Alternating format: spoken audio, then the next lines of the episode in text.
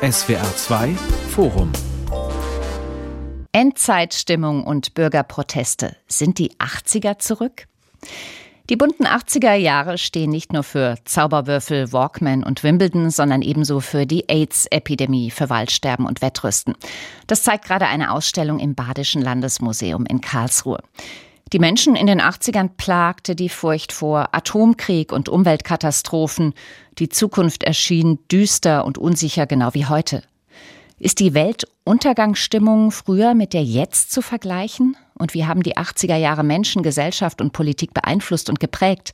Darum geht es heute im SWR2 Forum mit Marion Theis und mit diesen Gästen. Dem Historiker Frank Büsch, er ist Direktor des Leibniz-Zentrums für zeithistorische Forschung in Potsdam und Professor für europäische Geschichte des 20. Jahrhunderts an der Uni Potsdam. Der Sozialwissenschaftlerin Gabriele Gottwald, sie war 1983 Abgeordnete in der ersten grünen Fraktion im Bundestag. Heute macht sie Kommunalpolitik für die Linke in Berlin. Und mit dabei ist auch Brigitte Heck. Sie leitet das Referat Volkskunde im Badischen Landesmuseum in Karlsruhe und ist Kuratorin der Sonderausstellung Die 80er. Frau Heck, Ihre Ausstellung läuft unter dem Titel Die 80er, Sie sind wieder da. Was wollen Sie mit dem Sie sind wieder da sagen? Das war der Ansatz, die Ausstellung zu organisieren. Wir bemerken seit geraumer Zeit, dass es äh, Moden gibt, die wieder kommen, die aus den 80ern datieren. Die Schulterpolster kommen wieder, die äh, Ballonseite wird populär. Es gibt aber auch ja, mediale Erscheinungen wie äh, Serien, die wie Stranger Things auf Netflix laufen seit einigen Jahren, die mit den 80ern spielen, die zurückschauen auf die Ereignisse der Zeit. Es war einfach Veranlassung gegeben, auf dieses Jahrzehnt zurückzublicken, weil es ein in der Museumsszene noch nicht sehr beachtetes Jahrzehnt der Zeitgeschichte ist, weil sich aber eine ganze Menge materieller Erzeugnisse angesammelt haben in unserem Haus und es da wirklich Grund gab, darauf mal zu blicken. Gibt es auch eine Stimmung aus den 80ern, die Sie im Jahr 2023 wieder erkennen? Schon, manche fühlen sich durch die Ereignisse des vergangenen Jahres schon zurückerinnert an die Zeit des Kalten Kriegs, an die bipolare Konfrontation zwischen den Blöcken, fühlen sich zurückerinnert in eine Zeit, in der ja gesellschaftliche Ängste reflektiert haben, was globalgeschichtlich passiert. Wenn die Meere untergehen und die Erde bricht, das singt Peter Maffay 1982. Auch die 99 Luftballons von Nena, Save a Prayer von Duran Duran und andere Darkwave-Songs spiegeln die Kriegs- und die Zukunftsangst von damals wieder. Irak lag im Krieg mit Iran, die Welt befand sich im Kalten Krieg, Sie haben es gerade gesagt, und in Europa herrschte die Furcht, dass ein kleiner Fauxpas den fatalen Atomkrieg auslösen könnte. Herr Bösch, was hat diese Endzeitstimmung von damals mit der von heute gemein? Ich glaube, es gibt in der Tat viele Ähnlichkeiten. Die wichtigste ist sicherlich die Kriegskonstellation und ergänzen könnte man beispielsweise den sowjetischen Einmarsch in Afghanistan. Damals hat Moskau gerade auch eine Entscheidung getroffen, ihr Reich eben zu erweitern und auch das förderte einen zweiten Kalten Krieg, wie es dann rasch genannt wurde, der die Angst vor dem Atomkrieg eben auch wachsen ließ. Die zweite große Ähnlichkeit ist sicherlich die Umweltdebatte, damals auch bezogen auf die Atomkraft, aber auch generell die Angst vor dem Waldsterben beispielsweise, vor den nicht mehr benutzbaren Flüssen. Das führte dazu, dass sich ganz insgesamt unterschiedliche Ängste überlagerten. Aber auch beispielsweise die Auseinandersetzung mit Migration gewinnt um 1980 eine neue Bedeutung, was rechtsradikale Gewalt fördert. Also zusammengefasst, ich sehe tatsächlich auch hier viele Parallelen. Sie haben die Umwelt angesprochen. Wir befinden uns jetzt in den 2020er Jahren. Hitze, Trockenheit machen Wald und Natur zu schaffen. Die Klimabewegung Fridays for Future bringt regelmäßig tausende Menschen auf die Straßen. Klimaaktivisten stören den Verkehr. In den 80er Jahren befeuern Smog und braune Flüsse in der DDR, das Ozonloch, das Waldsterben, das Atommüllproblem, in der BRD Proteste von Umweltschützern. Frau Gottwald, was hat Sie dazu gebracht, aktiv für mehr Umweltschutz einzutreten damals? Ich äh, muss vielleicht relativierend sagen, also ich komme eigentlich nicht aus der Umwelt- oder Grünbewegung, sondern ich bin damals auf die sogenannten offenen Listen der Partei Die Grünen gekommen und war Mitglied der internationalen Solidaritätsbewegung zu Zentralamerika. Natürlich als allgemein politisch Engagierter hat mich äh, diese Entwicklung umweltmäßig natürlich beeindruckt. Und äh, wo ich eben auch sehr aktiv war, ist in der Anti-Atom-Bewegung, selbstverständlich, wie alle meine Bekannten in der damaligen Zeit.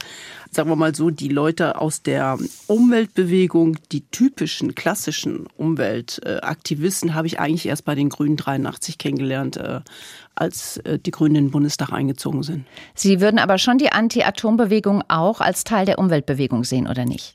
Ja, natürlich. Es war nur damals eine sehr spezielle. Sie war auch sehr militant, sehr entschlossen, sehr politisiert, was man nicht zu allen Teilen damals schon von der Umweltbewegung sagen kann. Es gab ja auch innerhalb der Grünen diese diversen Debatten und äh, unterschiedlichen Strömungen bis hin zu konservativen, umweltpolitisch engagierten und auf der anderen Seite sehr radikale, auch anti-etatistische, sagen wir mal, Bewegungen, die sich zum Beispiel in der Demonstration gegen Brockdorf manifestiert haben, die ganze Bewegung Wackersdorf, die ja sehr bürgerlich auch geprägt war und letztendlich sich auch sehr, sehr radikalisiert hat. Also das war ein anderes Spektrum innerhalb der Gesellschaft, die man im weitesten Sinne natürlich zur Umweltbewegung zählen kann, aber nicht das, was man normalerweise typisch darunter versteht.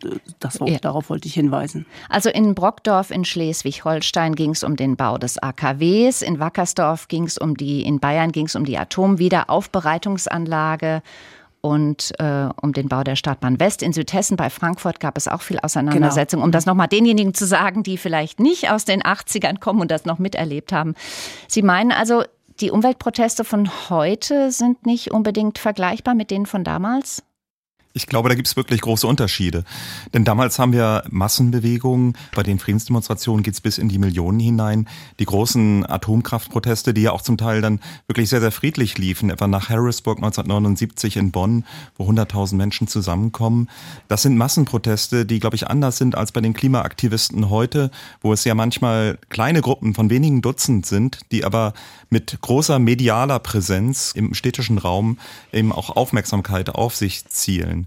Also insofern, also sehe ich da einen gewissen Unterschied eben.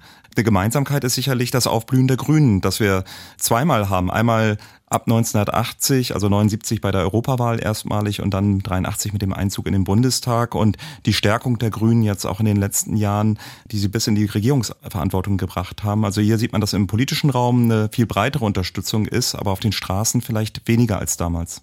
Wobei man vielleicht ergänzend dazu sagen muss, dass die Grünen ja damals noch im Findungsprozess waren. Also ich kannte die noch nicht, als sie sich gegründet haben 1980, aber 83 äh, innerhalb der Bundestagsfraktion, wo sich das halt sehr deutlich abgespielt hat. Das ist wirklich also vom eher konservativ orientierten typisch klassischen Umweltschützer, sage ich jetzt mal bildlich besprochen, bis hin zu einem sehr radikalen, antiimperialistisch und auch militanten Brockdorf-Gegner doch ein großes Spektrum nach und sich das auch erstmal alles finden musste.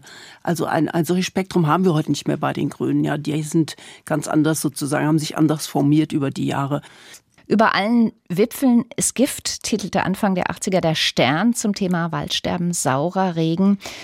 Die Proteste dagegen, der Einzug der Grünen in den Bundestag, wie chaotisch das aus unserer Sicht auch heute scheinen mag. Was haben die aus heutiger Sicht bewirkt?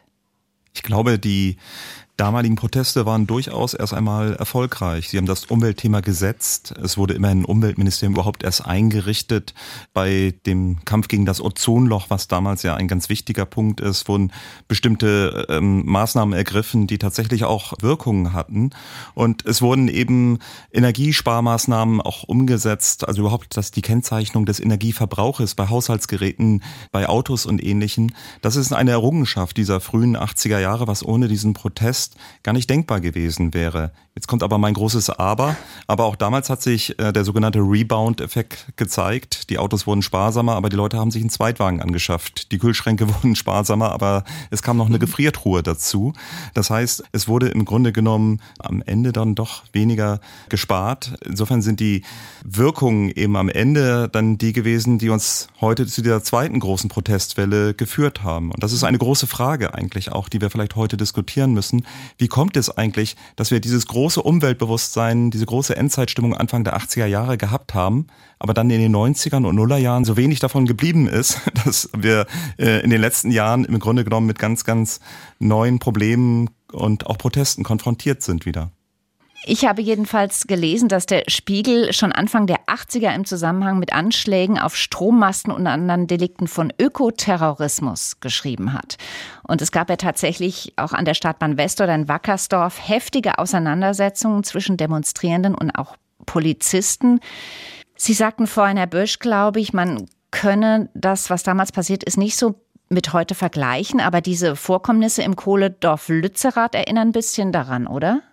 Ich glaube, ja, natürlich kann man die Blockaden durchaus vergleichen. Überhaupt das Blockieren von Atomkraft, äh, Atommülltransporten, Atomwaffenstützpunkten beispielsweise ist ja etwas, was kennzeichnend ist für die frühen 80er Jahre und kennzeichnend natürlich auch für unsere Gegenwart ist. Insofern geht es bis in die Methoden hinein, wie hier Protest organisiert wird. Nur diese Massenproteste, wo etwa 100.000 Menschen zusammenkommen, um gegen Atomkraft beispielsweise zu protestieren, diese haben wir, glaube ich, in dieser Form relativ mhm. selten heute. Dazu ist der Klimawandel zu abstrakt vielleicht auch. Man hat beim Klimawandel, außer vielleicht bei der Braunkohle, nicht mehr so ganz konkrete Objekte wie ein Castortransport früher, an den sich dieser Protest richten kann. Ich glaube, man kann diese Frage nicht so nur auf Umweltbewegung fokussieren, weil ich denke, Anfang der 80er Jahre, das war schon eine besondere Situation, die auf mehrere Themen zutraf. Ja, also ob das jetzt Umwelt ist oder ob das äh, eine Friedensbewegung ist, die Frauenbewegung kam hoch, äh, dann Hausbesetzer, Anti-Atom. Also das, das waren ja mehrere Themen, die sich, finde ich, vielfältig auch in sehr radikaler Form ausgedrückt haben und vielleicht auch eine neue Form, sagen wir mal, von Protestkultur war, die auch in der Masse, in der Breite stattgefunden hat, zum Teil auch sehr friedlich, aber auch eben sehr zugespitzt. Also ein Ausdruck von sehr entschlossener Umsetzungsweise, ja. Und das ja auf dem Hintergrund, das darf man auch nicht vergessen, dass es also für mich war es auch sowas wie die bleiernde Zeit von Neoliberalismus, Aufrüstung militärischer Konflikte international.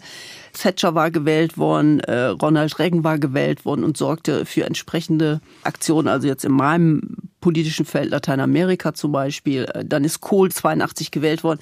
Also das war ja auch auf der anderen Seite ein Umbruch. Ja, das war auch eine Gegenbewegung. Äh, wenn, wenn ich nochmal das Wort Strauß vielleicht sagen darf, also ich kann mich noch ungefähr erinnern, aber das war äh, schon Anlass genug, wenn jemand Strauß sagte, dass man loslief. Ja. Franz Josef Strauß, der damalige CSU-Chef in Bayern. Genau. Ja.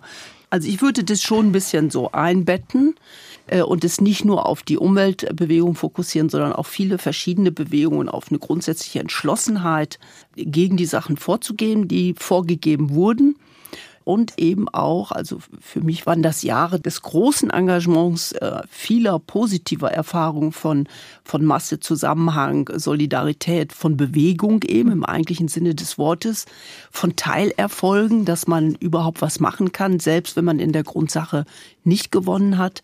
Ja, ich würde das bisschen breiter äh, zuordnen, so vom, wenn Sie auf das Feeling hinaus wollen, ja. Es mhm. gab für mich auch sehr, sehr positives Feeling und äh, allein der Einzug der Grünen, dass man plötzlich von der Straße ins Parlament kam, ich glaube, das kann man heute gar nicht mehr so wirklich nachvollziehen. Ja.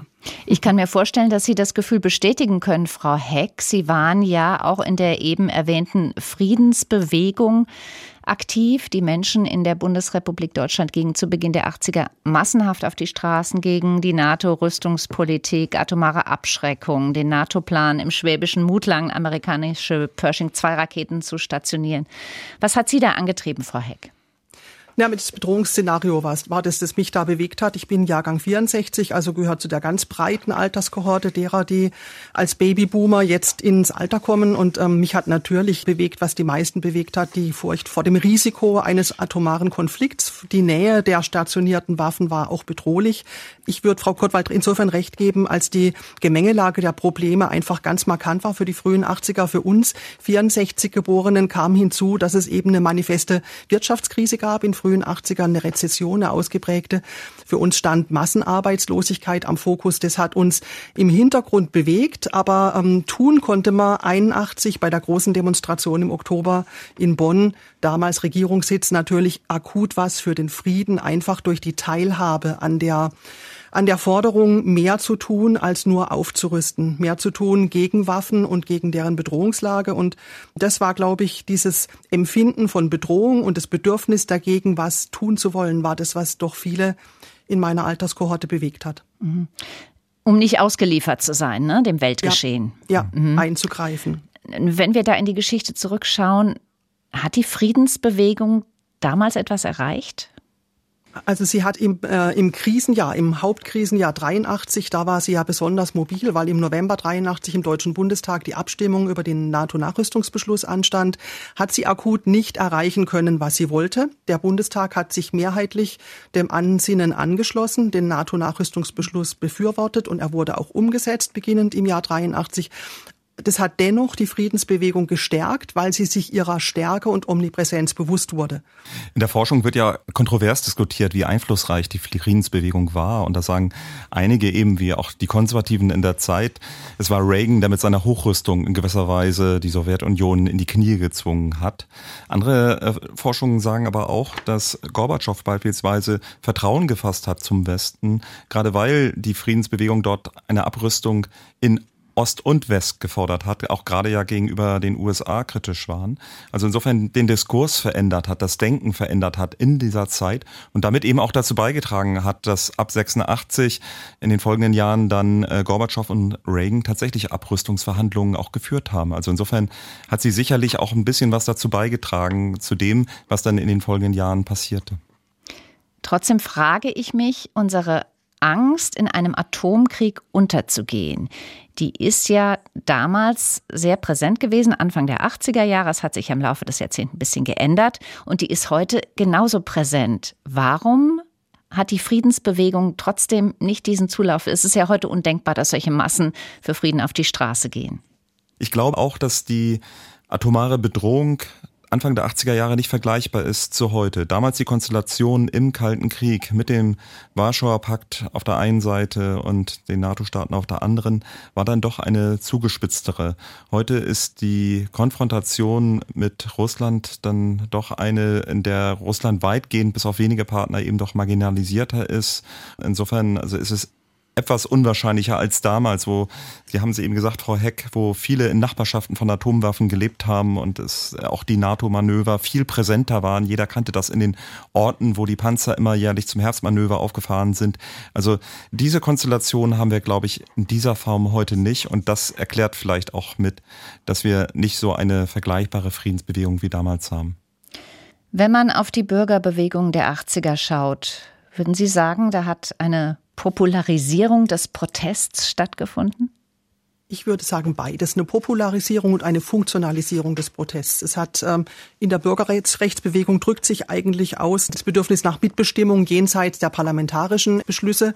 Insofern war das sicher was ganz Markantes für die 80er Jahre und nicht vergleichbar mit dem, was Menschen heute zur Initiative bringt. Endzeitstimmung und Bürgerproteste sind die 80er zurück. Darum geht es heute im SWR2 Forum mit dem Historiker Frank Bösch, der Sozialwissenschaftlerin Gabriele Gottwald und der Volkskundlerin Brigitte Heck. Die letzten Jahre der 80er sind geprägt vom Ende des Kalten Krieges, wir haben schon gesagt, von Glasnost und Perestroika im sogenannten Ostblock und den friedlichen Demonstrationen in der DDR für Freiheit. Was bedeutete damals Freiheit?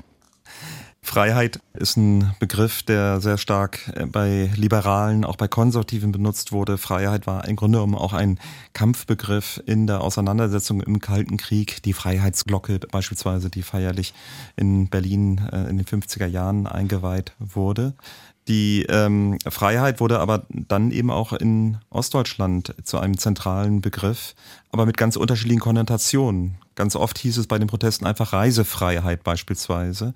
Ein Punkt, der sicherlich ganz entscheidend war für ganz viele normale Bürger in der DDR, die mit dem System unzufrieden waren, aber natürlich eben auch die Freiheit der politischen Mitbestimmung. Und das alles also führt zusammen eben dann äh, zu Protesten, die durchaus gewisse Verbindungen haben, etwa im, auf der Umweltebene. Allerdings muss man sagen, die Umweltgruppen, die Protestgruppen in der DDR der 80er Jahre sind wahnsinnig klein. Und ganz, ganz viele Ängste, die wir jetzt gerade verhandelt haben, die Angst vor Atomkraftwerken, die Angst vor Computern, über die haben wir noch gar nicht gesprochen, die ja auch ganz virulent ist in den 80er Jahren, all das war in der DDR überhaupt erstmal kein vergleichbares Thema. Ich vermute, das hat auch viel damit zu tun, dass es diesen Artikulationsraum, den man in Westdeutschland nutzen konnte, um die Meinung frei zu äußern, in der DDR nicht vorhanden war. Sie mussten sich, wenn sie um Freiheit rangen, ähm, sich einen, einen Partner suchen. Das war in der Regel die evangelische Kirche und die hat den sogenannten Freiraum geboten, da auch aktiv zu werden. Aber wie Sie zu Recht sagen, Herr Bösch, in einem sehr bescheidenen und stark kontrollierten und reglementierten Umfeld. Es gab eine starke Durchdringung dieser Gruppen durch ähm, die Organe des Staates und ähm, man war sich natürlich nicht sicher, wer dieses Freiheitsbestreben teilt mit einem. Aber ähm, signifikant für den Protest der Bürgerrechtsbewegung der DDR war, dass sie subversiv arbeiten musste, dass sie sich nicht offen artikulieren konnte. Auch heutzutage, vor allen Dingen seit den Corona-Beschränkungen, gibt es Menschen, die wieder für Freiheit auf die Straße gehen. Sind da Gemeinsamkeiten vorhanden mit den Freiheitsprotesten der 80er in der DDR? Das kann man, glaube ich, weit von sich weisen. Ja, genau. Ich wüsste nicht, welche Gemeinsamkeiten das sein sollten. Also ich glaube, es hat gar nichts miteinander zu tun. Es gibt Verschwörungstheorien, die aufkommen, seit den 1990er Jahren, eben auch gerade im Osten, etwa von äh, den Machenschaften des Kapitalismus, den Westmedien und so weiter, die vielleicht eine gewisse Brücke stellen für einige von diesen Querdenkern. Aber ansonsten sehe ich auch eher ganz, ganz große Unterschiede und natürlich eben die perfide Aneignung auch durch die AfD der Slogans der friedlichen Revolution, wie wir sind das Volk reden wir über ein anderes Phänomen, das es schon in den 80er Jahren in beiden deutschen Staaten gab. Das war der Rechtsextremismus. Es gab eine wachsende Skinhead-Szene in der DDR. In der Bundesrepublik verübt die Vereinigung Deutsche Aktionsgruppen 1980 mehrere Anschläge, unter anderem auf eine Auschwitz-Ausstellung in Esslingen bei Stuttgart und auf Asylunterkünfte. In Hamburg kamen zwei Menschen ums Leben. Beim Münchner Oktoberfest tötet eine Bombe 13 Menschen, darunter den Attentäter. Und der Anschlag wird erst viel später als rechtsmotivierter Terrorakt eingestuft. Wie groß war das Problem des Rechtsextremismus? Es kommt ganz massiv auf in dieser Zeit. Wir haben 1980 mit Strauß, der wurde eben schon angesprochen, ja erstmalig einen Wahlkampf, in dem die Migration auch zum Thema gemacht wird. Auch in den damaligen Medien ähm, wird viel thematisiert, dass die Zahl der Asylanträge ganz massiv angestiegen ist, auf etwa 100.000. Ähm, es wird die Zahl von 4,5 Millionen Ausländern durch den Familiennachzug groß problematisiert.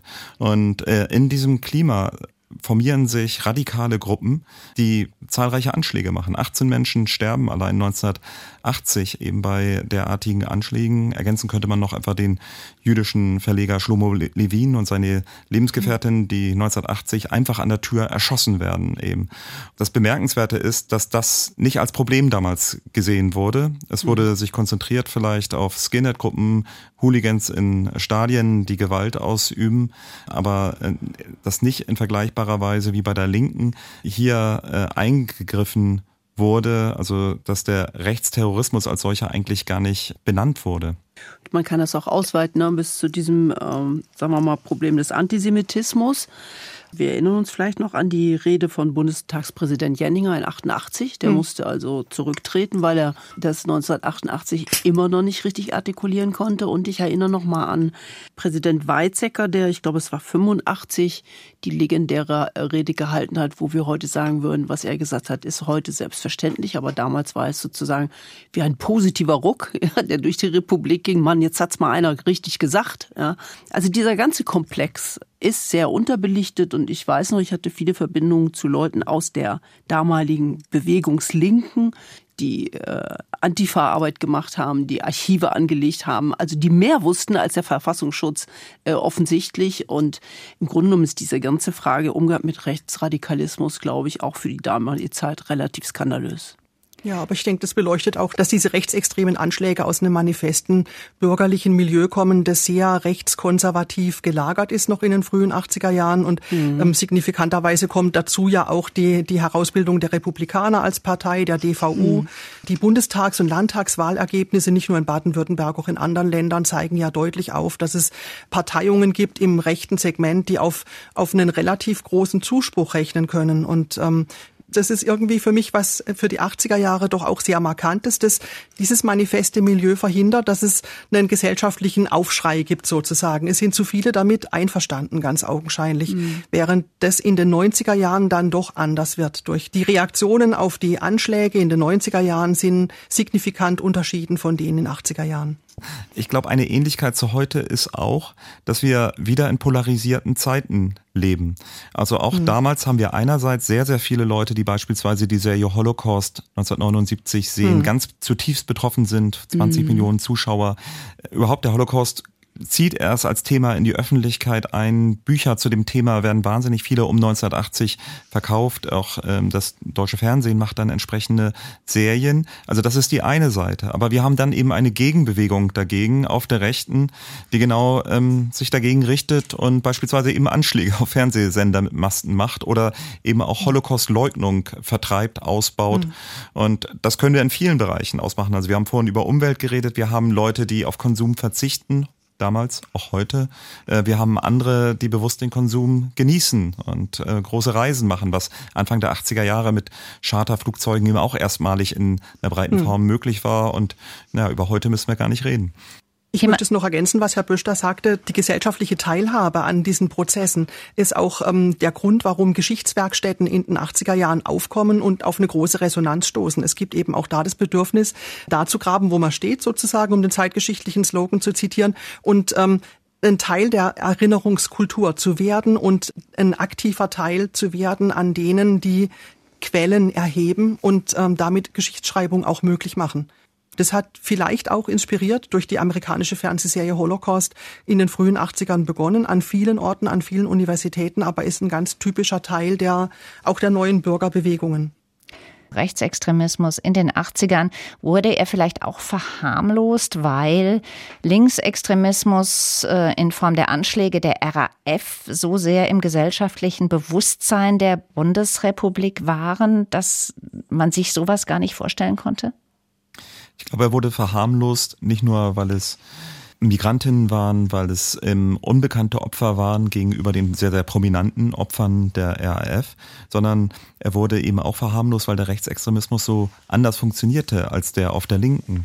Es gab in der Regel keine Bekennerschreiben, es gab mhm. keine großen Netzwerke, sondern meistens kleine Gruppen von vier, fünf, manchmal zehn Leuten, die mit lockerer Verbindung standen. Und es wurde meistens von Einzeltätern eben gesprochen.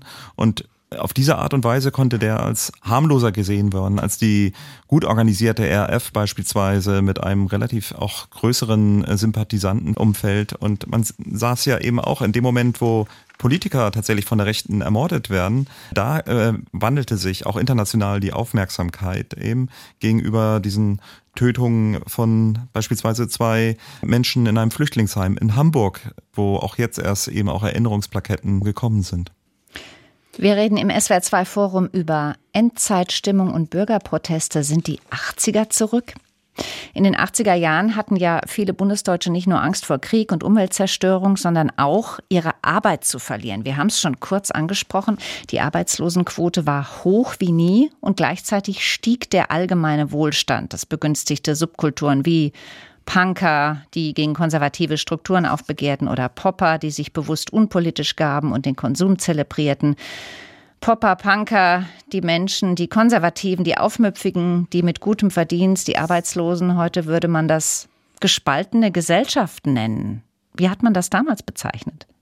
Also wie man das bezeichnet hat, weiß ich nicht mehr. Ich weiß nur, dass die systematische Politik der Regulierung äh, staatlicher Bereiche, die früher geregelt waren, wo man versucht hat, eben gerade auch wegen einer gerechteren Verteilung regulierende Maßnahmen einzuziehen, dass das zurückgedrängt wurde. Das war ja das Programm von Thatcher und Reagan, äh, was dann auch hier übernommen wurde. Und dass man eben damit einher auch in Kauf genommen hat, dass die Spaltung der Gesellschaft natürlich zunimmt. Ja, also Deregulierung heißt auch Druck auf das Lohnniveau erhöhen. Und äh, das hinterlässt Spuren. Also wenn wir heute von einer, sagen wir mal, relativ reichen Gesellschaft äh, reden, in der wir leben, muss man trotzdem sagen, dass gemessen an anderen europäischen Staaten die sozialen Unterschiede bei uns mit am größten sind. Und diese Grundsteine wurden natürlich in frühen Jahren gelegt und eben ganz entscheidend auch in den 80ern. Die steigende Arbeitslosigkeit in den 80ern, die ging ja einher mit einem Wandel der Arbeitswelt. Mehr und mehr wurden Roboter eingesetzt, zum Beispiel in der Autoproduktion und Computer werden alltagstauglich. IBM stellt den ersten PC vor, das erste Handy von Motorola wird in den mhm. USA zugelassen. Dann gibt's einen Umbruch in der Medienlandschaft. Es startet das bundesdeutsche Kabelprojekt, der private Rundfunk. Ist dieser Umbruch damals in der Medienlandschaft zu vergleichen mit dem heute durch soziale Medien und künstliche Intelligenz? Ich würde sagen, auf jeden Fall. Und das ist ein ganz wichtiger Bereich auch für damalige Ängste. Die Angst vor der Rasterfahndung beispielsweise geht dann über in die Angst vor der Volkszählung 1983. Mhm. Also die Vorstellung, mhm. dass der Staat alle Daten sammeln würde, ist etwas, was sehr, sehr virulent damals ist und dazu führt, dass die Volkszählung dann 83 in dieser Form nicht durchgeführt werden kann, dann leicht geändert eben erst 87. Und gleichzeitig haben wir eine Revolution aus den Kinderzimmern heraus. Der C64, also einer der ersten günstig äh, erwerbbaren Computern, führt dazu, dass äh, Millionen von gerade jüngeren Menschen eben im Jugendzimmer experimentieren, was mit Computern eigentlich geht. Der Chaos Computer Club kommt auf und führt vor, wie man eigentlich auch ähm, subversiv Computer einsetzen kann. Aber trotzdem, ähm, die Angst ist groß und ich glaube, diese Angst vor Datenüberwachung, das ist natürlich etwas, was uns heute ja sehr, sehr stark auch antreibt. Das ist etwas, was ähm, durchaus vergleichbar ist, aber vergleichbar ist eben auch, dass wir uns so dran gewöhnt haben, wie damals all die vielen Computernutzer, dass man am Ende dann doch den Computer wählt und nicht ablehnt, wie die Grünen noch 1987 eben, die keinen Computer im Bundestag nutzen wollten. Ich weiß nicht, Frau Gottwald, ob Sie sich erinnern. Ja, ich wollte es gerade sagen. Genau, okay, dann übergebe ich mal hier ohne, an Sie. Ohne Lächeln kann ich mich kaum noch erinnern, aber ich kann mich an diese heftigen Debatten erinnern, dass wirklich, äh, wir haben damals noch mit Schreibmaschinen äh, angefangen und dass wirklich diese äh, ernsthafte Debatte gab, sollen wir Computer im Deutschen Bundestag anschaffen innerhalb der Fraktion. Es war klar, dass andere Fraktionen das machen. Und man muss sich nur vorstellen, also ich glaube, ganz absehen konnte man nicht als normaler Mensch, der damit nichts zu tun hatte, was das denn bedeutet, wenn man das nicht macht. Also wie weit kann man sich abhängen in der Geschichte? Das war nicht so ganz klar, aber wir hatten Gott sei Dank als Beratungsgremium den Chaos Computer Club und der hat dann äh, auch Sicherheitskonzepte mitentwickelt und letztendlich dazu geraten, Computer einzuführen. Das haben wir dann auch gemacht wie alle anderen auch. Und persönlich hat man sich dann auch irgendwann 286er, glaube ich, gekauft oder sowas. Und das muss man natürlich auch bedenken. Das hat ja auch die politische Arbeit enorm verändert. Ja, also einfach eine, eine wahnsinnig schnelle Form von Kommunikation und Übertragung zu haben, hat einen völlig anderen äh, Rhythmus in politische Arbeit generell reingebracht. Ja, das war schon ein echter Schub, der da gelaufen ist. Und das hat ja auch nicht nur Angst verursacht, sondern es hat ja auch fasziniert, die neue Technik, oder? Bis hin zur Euphorie, ja. Wie haben Sie das erlebt, Frau Heck? Also ergänzend wollte ich noch sagen, bemerkenswert finde ich eigentlich die Reaktion des Bundesverfassungsgerichts auf die Diskussion um die Volkszählung, denn die haben ja im Dezember 83 dann durch ihren Rechtsspruch verhindert, dass die Volkszählung zu Anfang realisiert werden konnte, indem sie das Grundrecht auf informationelle Selbstbestimmung definiert haben. Und das war nun wirklich eine Zäsur im Verständnis vom Umgang eines Individuums mit dem Nutzen anderer in Relation auf die persönlichen Rechte. Und äh, das ist das, was uns natürlich den Umgang mit Massenmedien jetzt sichert und unser persönliches Recht auch sichert. Das war mit Gewissheit eine Zäsur im Jahr 83. Nichtsdestotrotz kam die Volkszählung dann Jahr 87, aber eben verändert. Und ähm, Entscheidend war, dass dieses Recht auf den Nutzen digitaler Erhebung und digitaler Daten reglementiert wurde und ähm, stark gegengeprüft werden musste mit dem Nachteil, den der Einzelne davon zieht. Da profitieren wir bis heute davon. Mhm. Wenn wir über Ängste reden, müssen wir auch über die AIDS-Epidemie reden, die ihren Anfang in den 80er Jahren nahm. Wer sich damals ansteckte, war verloren. Seitdem sind mehr als 40 Millionen Menschen an den Folgen der Krankheit gestorben. Wie hat AIDS die 80er Jahre geprägt? Ja, es drängt sich natürlich der Vergleich zu Covid heute auf, aber ich glaube, da sind die Unterschiede doch recht deutlich, denn ähm, Covid hat wirklich das Leben von allen Menschen stets eingeschränkt, zumindest über zwei, drei Jahre eben. Und das war bei AIDS anders, also so sehr eben auch die Angst gerade bei jungen Leuten äh, immens war vor AIDS und ähm, hat es doch größere Teile dann nicht so sehr betroffen. Auch die Todeszahlen, die Sie genannt haben, sind ja die weltweiten. AIDS hat vor allen Dingen Afrika äh, betroffen, während es bei uns nach dem Robert Koch Institut, glaube ich, insgesamt bis heute 32.000 Tote sind. Das ist eine große Zahl, aber man muss bedenken, eben selbst an Grippewellen eben sind äh, teilweise in einzelnen Jahren mehr gestorben. Also es trägt bei, glaube ich, AIDS zu diesen allgemeinen Ängsten unter, unter Jüngeren, aber es am Ende eben auch doch etwas, was nach einigen Jahren, vielleicht eben wie, wie auch Covid, eben etwas in den Hintergrund getreten ist. Das kann man aus der heutigen Sicht wahrscheinlich mhm. sagen, aber die Ungewissheit damals, was das für eine Krankheit ist, wie die sich ausbreiten könnte, was die mit einem macht, die war vermutlich ähnlich groß, oder?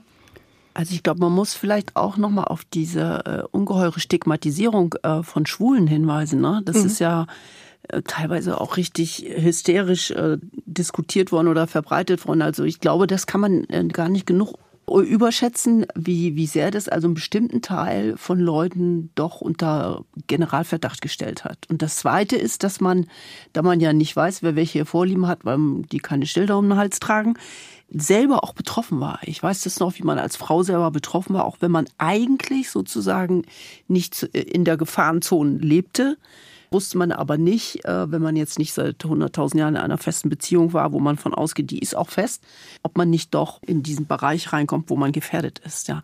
Von daher glaube ich schon, dass das eine große Verunsicherung äh, für junge Leute insgesamt war und auch eine sehr schwere Situation für die Leute, die halt äh, in der schwulen Szene waren oder sich geoutet hatten, ja, was damals nicht so viele waren wie heute. Hat die Szene andererseits aber auch dazu gebracht, sich zu öffnen? im Nachhinein. Ne? Das ist ja ein positiver ja. Effekt. Musste sie ja auch schon zur Verteidigung ne, und zum Selbstschutz, mhm. glaube ich. Der Medizinhistoriker Henning Tümmers meint, in den Diskussionen über AIDS seien Moral und traditionelle Werte ebenso thematisiert worden wie Sexualität, unterschiedliche Lebensentwürfe. Insofern lasse sich AIDS als Initiator eines Demokratisierungsprozesses verstehen. Finden Sie das einleuchtend? Das finde ich sehr einleuchtend. Das war vor allem auch eine Pandemie, die entgrenzend wirkte im nationalen Sinn, weil deutlich wurde, dass AIDS an nationalen Grenzen keine Grenze findet. Das war ja auch dann diskutiert worden, als die Mauer fiel im deutsch-deutschen Kontakt. Wie ging die DDR davor mit AIDS um mit der Pandemie? Sie kannte sie offiziell nicht. Wie geht sie danach um, nach Öffnung der Mauer? Sie hat sich davor gefürchtet, hat aber ganz, mit ganz anderen Aufklärungskampagnen reagiert. Das macht zum ersten Mal klar, diese Pandemie, dass sie nicht mit den üblichen Kategorien zu handhaben war, dass es ähm, neue Methoden geben muss und geben wird, damit umzugehen. Und das hat ganz wesentlich damit zu tun, dass äh, Verflechtungen stärker beobachtet werden oder relevant werden, dass es zu einer buchstäblich sozialen und, und auch äh, politischen Entgrenzung kommt. Die Bedrohung von AIDS, von Krieg, Klimakrise. Wohin haben sich die Menschen in den 80er Jahren vor Dauerangst und Sorge geflüchtet? Sie haben es ja teilweise selber miterlebt und selber getan. Man darf natürlich nicht vergessen, dass die 80er Jahre nicht nur eine Zeit waren, wo sich alle in Angst im Zimmer verkrochen haben und gar nicht mehr rausgehen wollten, weil draußen nur AIDS und der Überwachungsstaat äh, wandelt, sondern es ist natürlich auch eine sehr hedonistische Phase gewesen. Es ist die mhm. Zeit, wo große Festivals aufkommen, wo auch der Alltagskonsum, die Jugendkulturen sich ausdifferenzieren in sehr, sehr viele Gruppen und eben auch ähm, gemeinsam aufregende Erlebnisse haben. Es ist die Zeit, wo überhaupt Jugendliche reisen können, ähm, weil eben auch ähm, der finanzielle Hintergrund da ist, aber weil es eben auch zur Kultur gehört, mit dem Interrail-Ticket oder Trampen damals sogar noch in andere Länder zu fahren. Also es ist zum Beispiel auch eine Phase, wo ähm, die Bildung stark zunimmt, gerade auch Frauen ganz andere Bildungschancen haben, auch an den Universitäten und bei den Abitursquoten. Und ähm, auch hier ein gewisser Aufbruch stattfindet bei den gleichen Leuten, die gegen die Bedrohungen eben entsprechend protestieren. Insofern würde ich sagen, ja, es gibt ähm, auch nicht nur diese verängstigte Seite eben der 80er Jahre, sondern es, es gibt tatsächlich auch eine ja, euphorische, genießerische Seite. Ich würde das nochmal unterstreichen, dass jemand wie ich, der sehr viel, sagen wir mal, in so politischen Szenerien war oder Bewegungen oder wie man das nennt, in einem weitgehend politisierten Umfeld, dass man auch ein Gefühl von, von Zusammengehörigkeit und Power hatte, ja. Also von Solidarität, viele Leute, die einen tragen mit demselben Gedanken, äh, irgendetwas zu machen. Und dass es insgesamt erstmal ein positives Gefühl ist. Ne? Also das Gegenteil mhm. von Verzweiflung und Isolation. So habe ich das erlebt.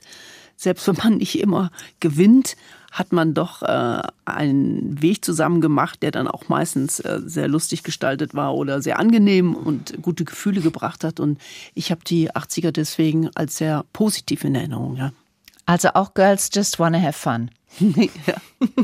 Das war so ein Stück weit auch das Bewusstsein, ähm, auf einem, ja, Spaß auf einem, auf einem Vulkan zu haben. Also das war so, ja, eine besonders, dieses Interesse damit kreativ umzugehen war, würde ich sagen, sehr ausgeprägt. Mhm. Und insofern würde ich es auch als hedonistisch bezeichnen, wie es Herr Bösch getan hat. Ja, oder. Man traute sich was, ja. Mhm. Ja. Hat das auch was zu tun, ja, diese Unbekümmertheit, ein bisschen Sorglosigkeit, dass das eine Verdrängungsstrategie war? Schon, ne? Eine Absetzstrategie vielleicht von den Eltern ja. auch und von ja. Zeiten davor und oh, dieses ganze 50er, 60er Jahre, das hat dann ja fertig gemacht, würde ich sagen. Aber ich glaube, man wollte da raus, man wollte was anders machen und mhm. man wollte dabei Spaß haben, das stimmt, und man wollte stark sein und man wollte dagegen sein und ja, Power. Ich verbinde es mit Power und mit guter Laune, ja. Mhm.